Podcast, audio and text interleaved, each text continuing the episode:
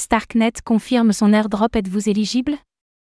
Des captures d'écran divulguant l'annonce officielle de l'airdrop du token STRK de Starknet ont été diffusées sur X.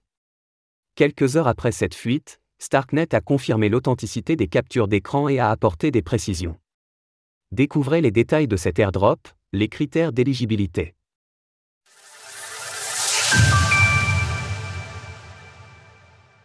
Starknet confirme les rumeurs. En juillet 2023, la fondation Starknet avait annoncé l'introduction d'un token, le STKR. Récemment, des captures d'écran révélant l'annonce officielle de l'airdrop du token STRK ont fuité et ont été diffusées sur X par ori0x. Ces images dévoilent les étapes pour réclamer l'airdrop ainsi que les critères d'éligibilité pour obtenir le token.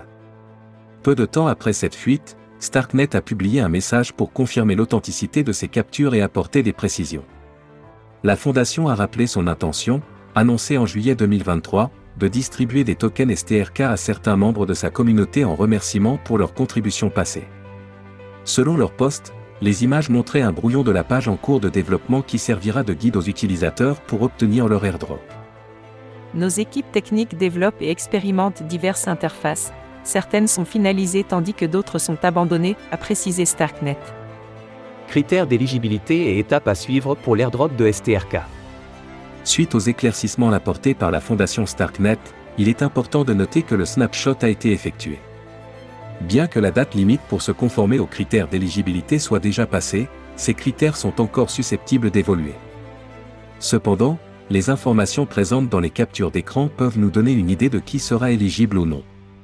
Les actions requises pour bénéficier de l'airdrop varient en fonction des profils au sein des écosystèmes Starknet et Ethereum. Pour les utilisateurs de Starknet, les détails restent à confirmer. Pour les développeurs de Starknet, il faut avoir réalisé au moins 5 contributions en langage Kero ou développé pour servir l'infrastructure de Starknet. Pour les développeurs GitHub, il est requis d'avoir réalisé au moins 5 contributions à un dépôt figurant parmi les 1000 premiers, classés.